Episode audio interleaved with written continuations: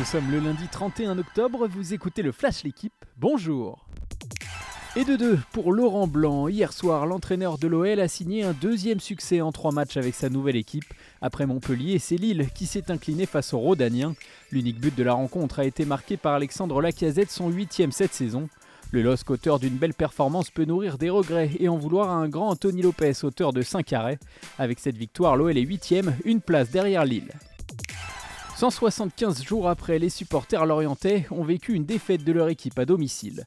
Invaincus au moustoir depuis le 8 mai dernier, les Merlus ont perdu 2-1 hier contre Nice. Conséquence, ils descendent du podium au profit de Rennes à l'issue de cette 13e journée.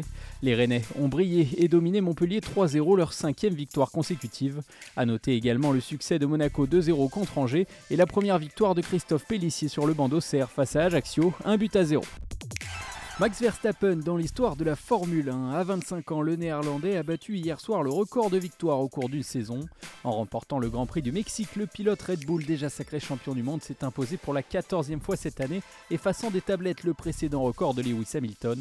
Le Britannique a terminé deuxième sans jamais menacer son rival. Le local de l'étape Sergio Perez complète le podium. Côté français, Esteban Ocon a pris la 8 place, Pierre Gasly la 11e. Un Rolex Paris Masters avec beaucoup d'enjeux. La place de numéro 1 mondial d'abord, Nadal pourrait la ravir à Alcaraz s'il gagne pour la première fois de sa carrière le tournoi et que son compatriote coince avant les quarts de finale.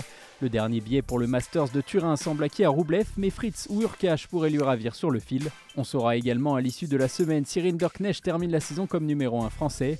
Enfin, Gilles Simon prendra sa retraite à l'issue de ce tournoi à Bercy, l'ancien 6 mondial affrontant Andy dès ce soir. Merci d'avoir écouté le Flash l'équipe. Bonne journée